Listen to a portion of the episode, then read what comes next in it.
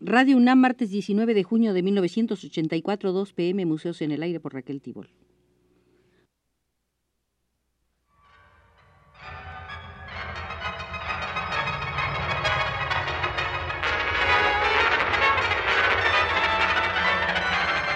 Museos en el Aire.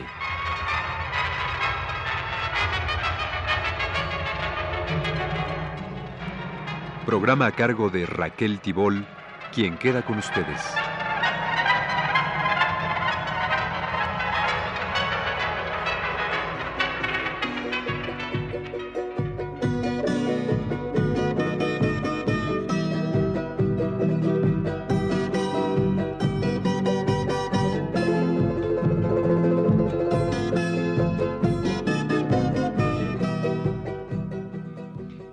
Iniciaremos nuestra segunda visita al Museo de Roberto Sebastián Mata, el artista chileno que reside en Europa desde hace varias décadas. Veremos hoy la charla sostenida entre Mata y el escritor cubano Lisandro Otero. Mata ha dicho que una de las funciones de la poética visual o verbal es cubrir de tuerca, darle vestimenta de tuerca. Lisandro Otero le responde, una solución para vestir de tuerca, entiéndase esto de tuerca como en México decimos darle cuerda. Una solución para vestir de tuerca la poesía sería hacerla funcionar, lograr que desempeñe un papel dentro del contexto de un desarrollo político y económico. Ya hubo alguien que hizo esto, que convirtió a lo útil en bello y a lo bello en útil, el Bauhaus. Atención, responde Mata. El Bauhaus cortó la corriente para resolver este problema porque lo condicionó como cosa. Le dio a X un valor ideal en el que el usufructuario de la belleza era todo. En la arquitectura de la Bauhaus no se puede mover un mueble porque si se mueve, el arquitecto se arrabia. Tercia Lisandro Otero recordándole a Mata que al principio de la Revolución de Octubre en 1920 se hizo esto de vestir la cuerda por Mayakovsky, Naum Gabo, Rochenko, Malevich, Lisitsky, Tatlin. Ese fue un puente, observa Mata, un puente en el caso de la Unión Soviética, entre una Rusia que venía de un feroz individualismo. Se trataba del poeta solo, al que le daban la palabra. Lo que hay que encontrar es un poeta todo, no un poeta individuo el método de la Bauhaus pudiera funcionar a condición de que no fueran soluciones individuales estéticas, sino soluciones orgánicas, de lo que llama Gramsci el intelectual orgánico, el intelectual colectivo. Estos intelectuales, ¿cómo se pueden formar? Mata trató en 1962 en La Habana de crear una cosa así. No funcionó porque no era un colectivo, era una cosa de Mata. Se quedó en nada. Cuando Mata hizo un cuadro con barros de distintos colores en el vestíbulo de acceso de la Casa de las Américas, estaba muy contento porque el portero, que se llamaba Eusebio, lo entendió, entendió la materia. Pero recuerda el pintor, cuando yo hablaba con aquellos muchachos en 1962, hablaba de yo a yo y ahí reside el fracaso porque debió haber sido de tú a tú. Yo tengo que ser tú delante de ti, y no otro yo diferente al tuyo, sino tú mismo. Eusebio se convirtió en tú y por eso entendió.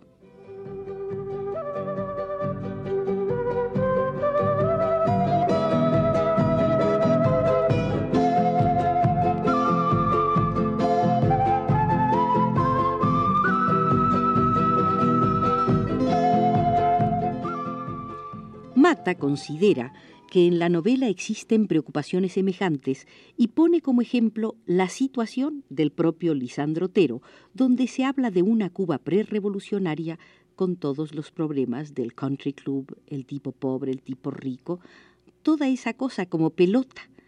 Se toma una fotografía de la cosa global, pero la pelota social hay que trabajarla. El éxito de Gabriel García Márquez se debe, según Mata, a que él habla de una pelota social, una especie de mojón que es la sociedad en que uno vive. Y este mojón, en el caso de García Márquez, es típicamente latinoamericano y de provincia, y ha sido un gran éxito internacional porque ese fenómeno, ese mojón social, existe en China como en la India como en Estados Unidos, solo que es más evidente en América Latina. Todo lo que uno puede decir con lucidez o con astucia o con humor debe estar referido a ese polo magnético que nos concierne a todos, que es la sociedad.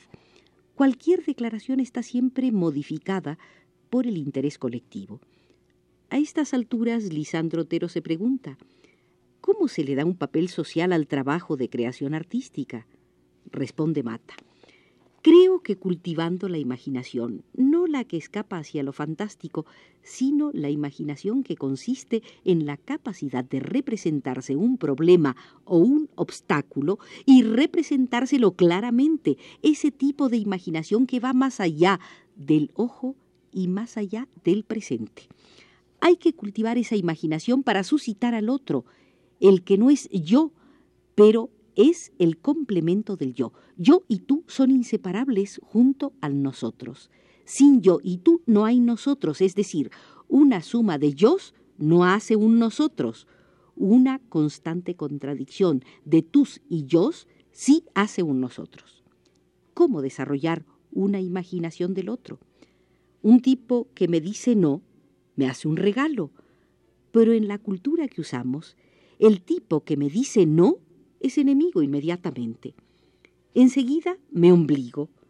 Vivimos en una constante serie de obligaciones.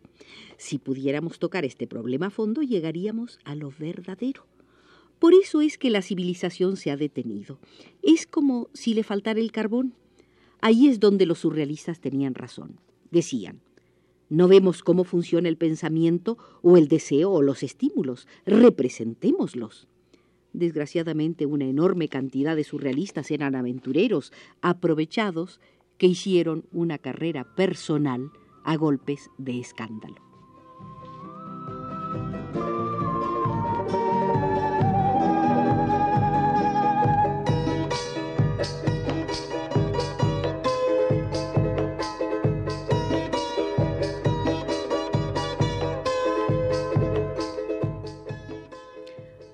Roberto Sebastián Mata habla de algunos de sus colegas del surrealismo.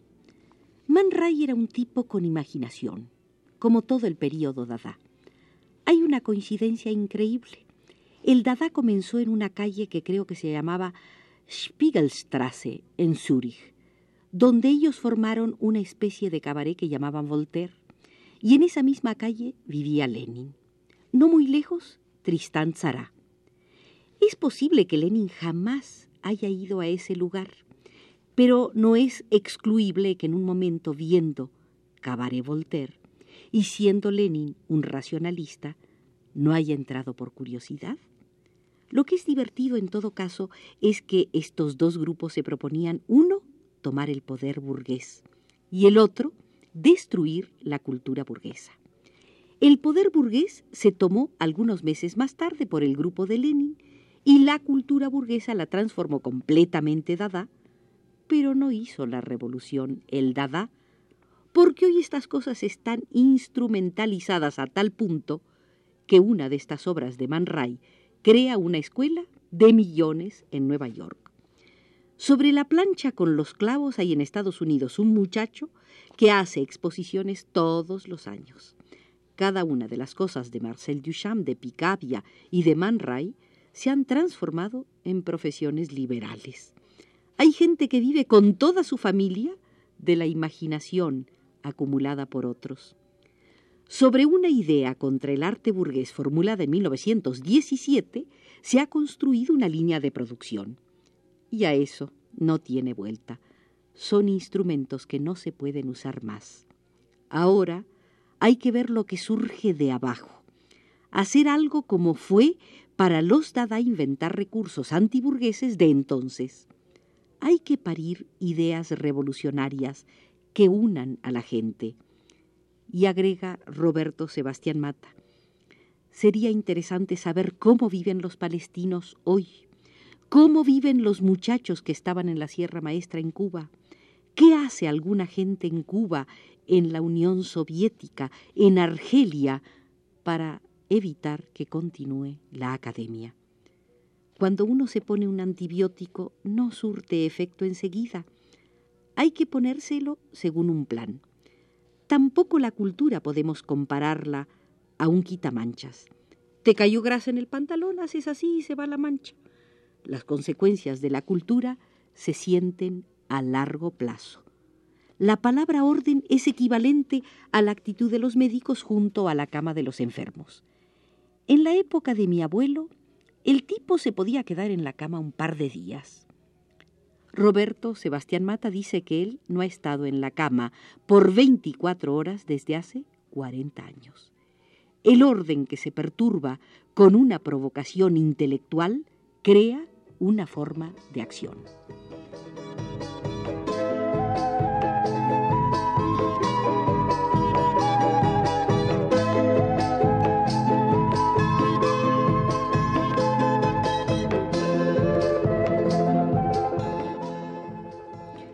Dice el pintor Roberto Sebastián Mata que el capitalismo vive sobre la idea de que tú eres menos que el otro y para ser más que el otro tienes que comprar cosas y consumir y el otro es una diferencia y su riqueza está en ser diferente y si hay que cultivarse para entender al otro y él se cultiva para entenderme a mí, se acaba la sociedad de consumo.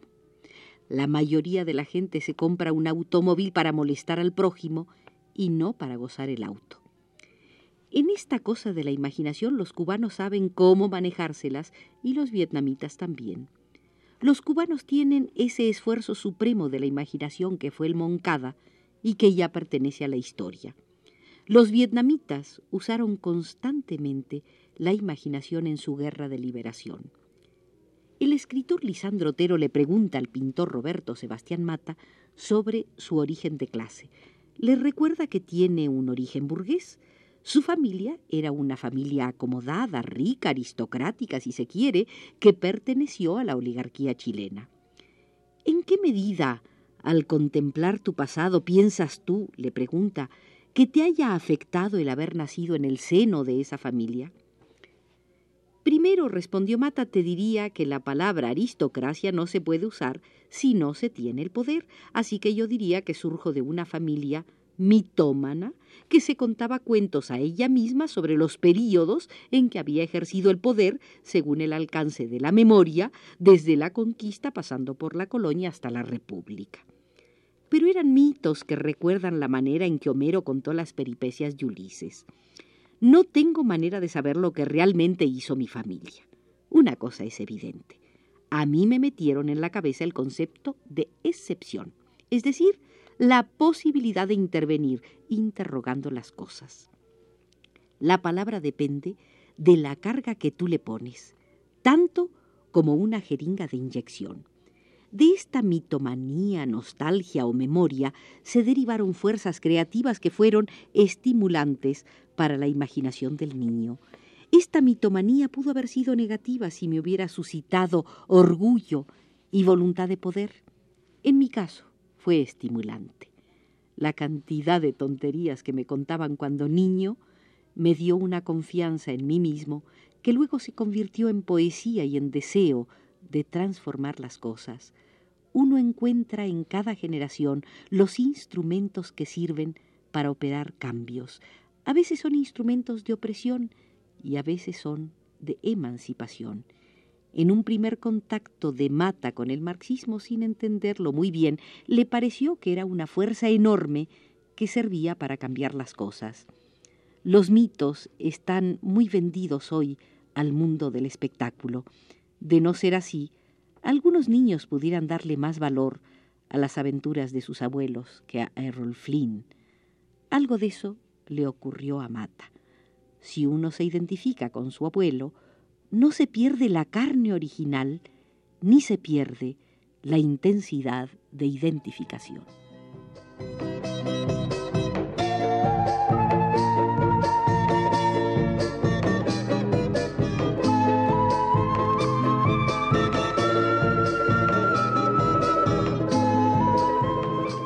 Por indicación de Rosa Marta Jasso y Abelardo Aguirre desde los controles, aquí concluye la visita hoy al Museo Roberto Sebastián Mata. A él volveremos si contamos con su asistencia.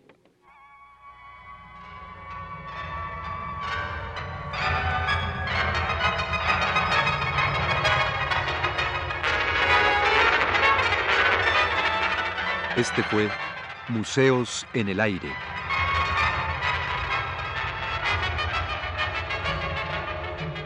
El programa de Raquel Tibol que se transmite todos los martes a las 14 horas.